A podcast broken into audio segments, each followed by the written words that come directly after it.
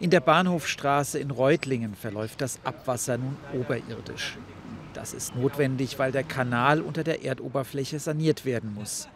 An ihm hat die Stadtentwässerung Reutlingen bei einer Untersuchung nämlich Schäden festgestellt.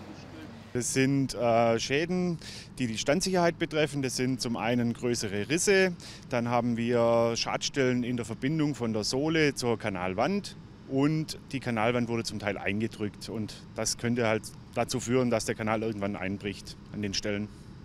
Die Sanierung erfolgt mit dem Schlauchleinerverfahren. Hierfür wird ein 176 Meter langer Schlauch eingeführt, der die Schäden sozusagen abdichtet. Wie man sich das vorstellen kann, erklärt die Firma Arslev Rohrsanierung aus Stuttgart, die für die Instandsetzung verantwortlich ist. Der Schlauch lag mit der Innenseite auf dem Transport. Mit einem Förderband und mit Hilfe von Wasserdruck wird die Innenseite dann in den Kanal eingestülpt. Der Schlauch ist mit Harz getränkt, anschließend wird Wärme zugeführt, so wird das Wasser erwärmt und das Harz gehärtet. Und im alten Rohr bleibt ein neues Rohr zurück. Am Mittwochmittag befand sich das Projekt in der Heizphase. 85 Grad müssen erreicht werden. Diese Temperatur wird dann bis Freitag gehalten. In knapp einer Woche geht es dann weiter. Der Liner braucht eine gewisse Beruhigungsphase. Ähm, und nach dieser Beruhigungsphase werden die Zuläufe, die in diesem Kanal sind, angebunden.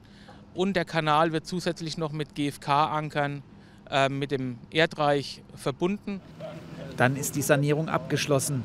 Dieses Schlauchlinerverfahren ist günstiger als den 1,80 Meter breiten und 1,40 Meter hohen Kanal auszutauschen. Die Kosten belaufen sich auf 1,2 Millionen statt 2,2 Millionen Euro. Außerdem ist der Eingriff in den Straßenverkehr geringer. Es musste nur eine Spur gesperrt werden. Mit einem kompletten Austausch hätte über Monate eine Vollsperrung erfolgen müssen.